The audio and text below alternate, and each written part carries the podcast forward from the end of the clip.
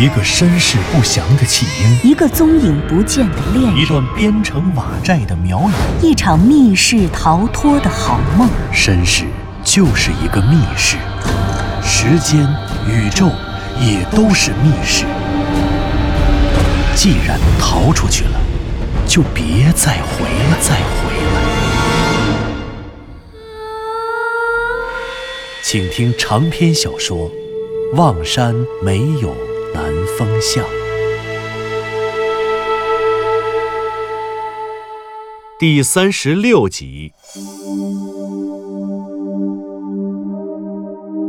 向南风发现了雍家村、南山馆、妙窑禅庵和妙窑塔的历史背景，可是藤原龙之介教授却发现了狼面人的秘密。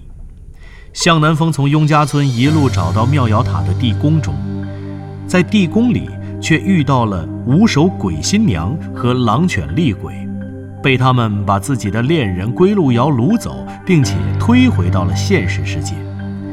他百思不得其解，自己发现的雍家村、南山馆、妙瑶禅庵和妙瑶塔的历史背景，与自己经历的梦境世界究竟有什么关系？如果说，归路遥和何孝大爷都是死去的雍家的族人，那五手鬼新娘和狼犬厉鬼又是谁？狼犬厉鬼和何孝大爷杀掉的狗，归路遥吃掉的烧狗肉之间又有什么关系呢？显然，无论是采访雍家村族长贾展南、隐山寺方丈明渊大师和石头村老支书冯大爷，还是去望山市文史馆翻阅志书，去守南山中做石碑拓片，向南风都在从梦境世界里支离破碎的碎片中寻找灵感，然后去历史中找答案，并且试图通过真实的历史破解梦境世界中的人物关系。而早于自己就有所突破的藤原龙之介教授，显然是反其道而行之。他是先找到了狼面人，然后通过跟踪狼面人，找出了妙瑶禅庵和妙瑶塔，从而走进了历史的谜题。藤原教授追踪的狼面人，这恐怕是向南风永生难忘的恐怖形象。去年十二月二十四日，哦不。准确的说，是十二月二十五日的凌晨，向南风在妙瑶塔地宫遇到的，一定就是藤原教授追踪的那个狼面人。那恐怖的形象深深地刻在了向南风的心里。是狼面人劫走了归路遥吗？如果是他劫走了归路遥，他会把路遥带到哪儿去呢？但如果不是他劫走的路遥，路遥又会去哪儿呢？他和那个拥有路遥声音的无手鬼新娘是什么关系？那个无手鬼新娘会不会就是狼面人变的呢？当然，如果今天向南风能与藤原教授会面，如果他们两个人所有了解的信息都能够互通，那从历史背景到梦境人物，从梦境人物到历史背景的阻隔就将被打破，梦境的世界与现实的历史。将得以连通，这一切的问题就都迎刃而解了。然而，历史是不能假设的，死去的人也不可能再复生了。不过，优秀的刑警能通过案发现场遗留的蛛丝马迹找出杀人的真凶，杰出的法医能够通过对尸体的解剖，让死去的人张嘴说出命案的真相。所以，向南风虽然失去了与藤原龙之介教授当面请教的机会，但任何人的生命和死亡都不该悄然无息、渺然无踪。他们一定留下了什么证据。无论那些杀人的凶手是人是鬼，是那个狼犬厉鬼狼面人，还是那个无手鬼新娘，他们一定会留下蛛丝马迹。而这些东西。或许现在还安静地躺在什么地方，等待着被历史掩埋，或者被重新拾起。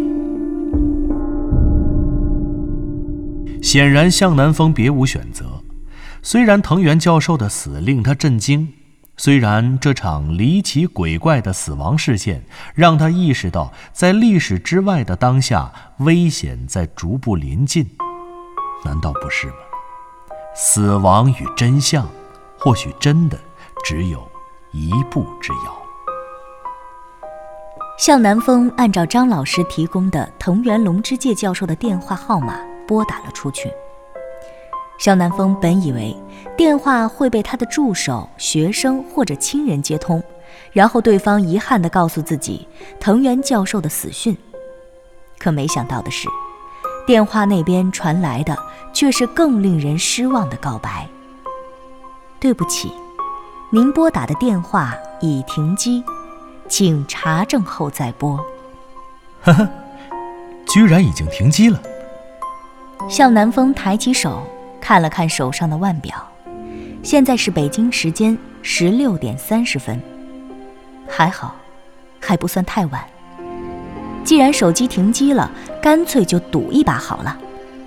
向南风整理了一下背包，披上了一件风衣，消失在了熙来攘往的闹市人流当中。藤原龙之介教授的研究室位于市南区圆圈艺术城内。这座艺术城，向南风以前就曾听说过。它坐落在南四环外望山市的南郊。据说，居住在这里的人有很多是海外归国的现代艺术家，或者干脆就是外国人。一些独栋或者叠拼的别墅和花花绿绿的各式集装箱，有条不紊地散落在一个面积非常非常大的圆形草坪上。草坪的外围是围墙。围墙的外面，一边是公路，一边就是首南山。了解这里历史的人都知道，圆圈艺术城是望山市艺术的前沿阵地，是望山乃至全国最早形成的艺术城。当初艺术城根本就没有名字，就是一些艺术家运来了几个集装箱，把集装箱扔在了这荒郊野岭，既没人管又空气好的地方。后来。艺术家越来越多，凑热闹的人也越来越多。再后来，消费艺术品的人也多了起来。市场好了，画廊来了，政府干脆大发善心，给艺术城弄了个围墙。由于这围墙盖成了一个圆圈，所以久而久之，这地方就多了个名字——圆圈艺术城。向南风走进圆圈艺术城的时候，天刚好黑了下来。远处的首南山静卧在夜色里，黑洞洞的，有些怕人。不过一转眼，艺术城里华灯初上，夜景灯自动打开，倒别是一番浪漫悠闲的色彩。藤原龙之介教授研究室的门牌号是 B 十五，这 B 座是艺术城里最大的一个单体建筑了。向南风对着艺术城门口的平面示意图找到了 B 座，然后一抬眼就瞧见了它。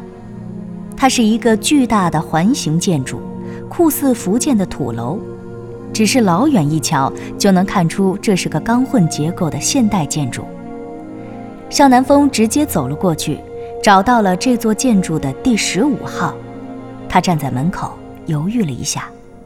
究竟是直接敲门看看，进到案发现场，还是先问问隔壁的邻居？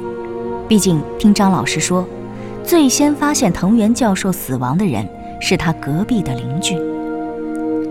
就在向南风犹豫的时候，他忽然感觉到有东西掉到了自己的头上，他下意识地摇了摇脑袋，并且用手去拨弄，原来是一片干枯的杨树叶。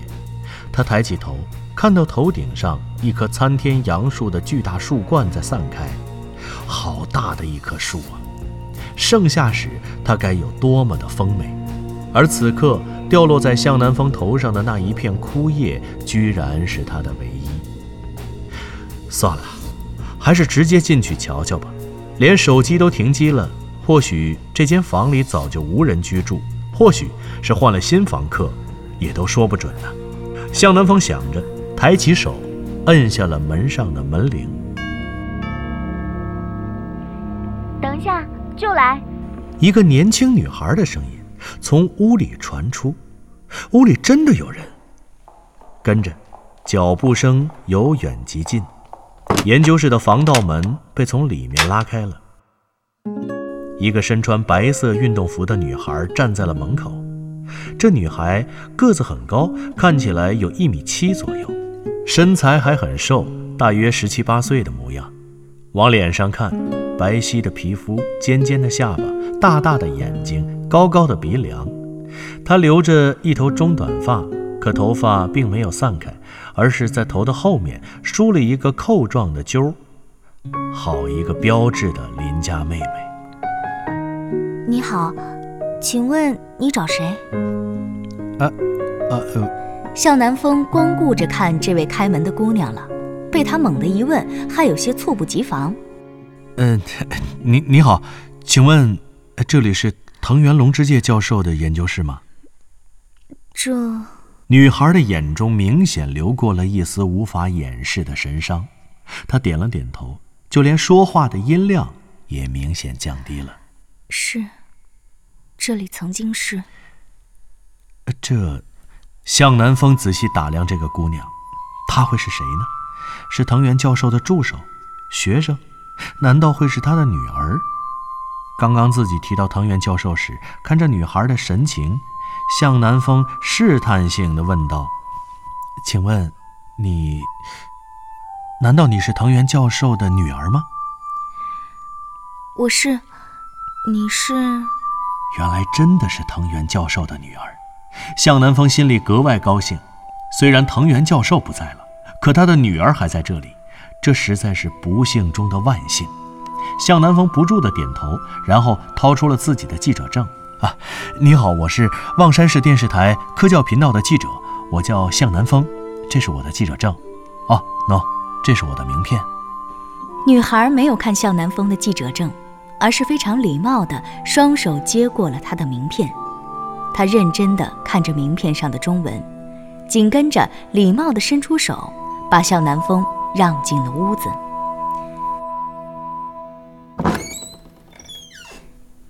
向先生，很荣幸认识你。藤原龙之介是我爸爸，我叫藤原佐和子。佐和子。向南风听不懂日语，更不了解日本的问候。不过，他觉着这个名字确实好听。原来你叫藤原佐和子，你爸爸是著名的汉学家，难怪。你的中文讲的这么好，实不相瞒，我根本没有听出你是个日本人。向先生过奖了。你是我爸爸的朋友吗？不知他的事情，你是否听说过了？藤原佐和子说到“他的事情”这四个字的时候，眼泪不由自主的流了下来。这时，他和向南风已经坐在了一层客厅的沙发上。向南风看到。沙发前的茶几上放着一盒纸巾，连忙从里面抽出了一张，递了上去。呃，左左和子，左和子小姐。向南风一时语塞，他有点尴尬，因为他不太清楚自己该怎么称呼这个日本名字更合适，仿佛怎么叫都有些别扭。你爸爸的事情，我昨天晚上才知道。我听到这个消息以后，如同五雷轰顶。非常难以置信这是真的。不过，还是请你节哀。我们中国人有句俗话：“人死不能复生。”我想你一定听说过。你爸爸不在了，可是你还得好好活着，这样才不辜负他的期望啊。向南风也不知道该怎么劝他了。一则他与藤原佐和子初次相识，再则他甚至也不认识佐和子的父亲。藤原龙之介教授，于是他只好坦诚地说了一番客套话。他的话说完了，佐和子的眼泪也止住了。显然，这些天佐和子一定终日以泪洗面，哭到现在了，泪水总该要哭干了吧？佐和子擦了擦眼睛，才说道：“向先生，谢谢你劝我。”我爸爸很爱我，虽然他已经走了三个月了，可是想到他的离开，我还是有些控制不住情绪，让您见笑了。哎，不不不，你快别这么说，换是谁也一定会是这样的。谢谢你。藤原佐和子叹了口气，跟着话音一转：“哦，对了，既然向先生已经知道爸爸的事，再来这里，一定是有事吧？”啊，这个向南风犹豫了一下，这该怎么回答是好呢？显然，他不可能把自己来这里的目的和盘托出。于是向南风说道：“坦诚的讲，我只是想来这里看看。”其实，去年藤原教授去世的那天晚上，我和我的一位同事本来要来拜访他，可没想我们在半路上出了点意外，没有来成。没想到这次错过竟然成了阴阳相隔，所以我昨夜知道了藤原教授的事情，今天一直想着无论如何也要过来看看，哪怕只是在门口站一会儿也好。没想到你在这里。没想到，你能给我开门，让我走进来。我想我这次真的是没白来。哦，对了，我来的时候曾经打过藤原教授的电话，可惜电话没有打通。嗯，是的，爸爸的手机停机了，是我关停的。我处理完爸爸的后事之后，因为手机经常还会接到打给爸爸的电话或者给他发的短信。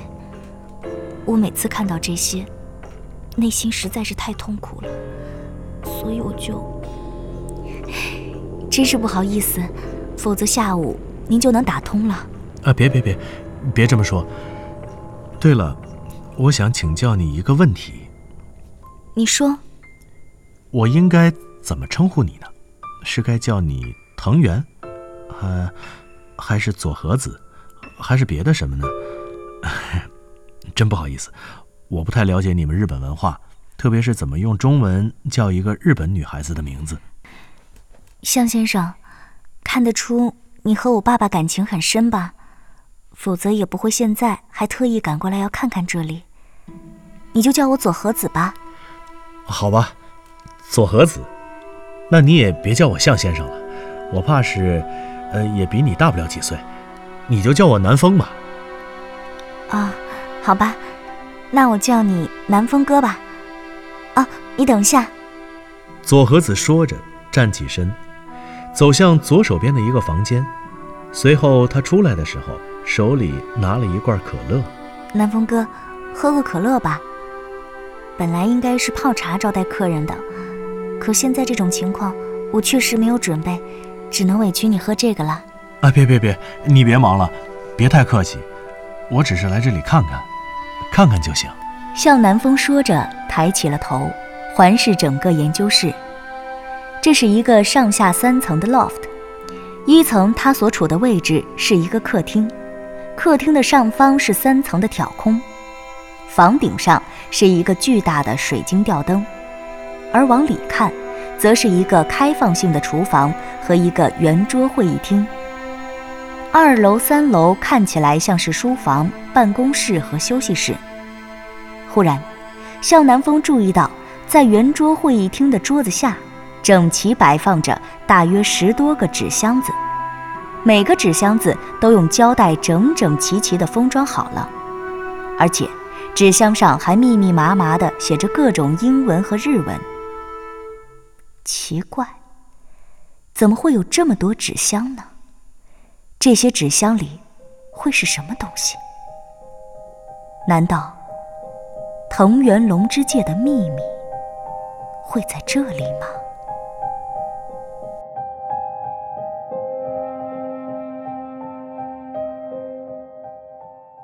您刚刚听到的是长篇小说《望山没有南方向》，作者刘迪川，演播杨静、田龙，配乐合成。杨琛，制作人李晓东，监制全胜。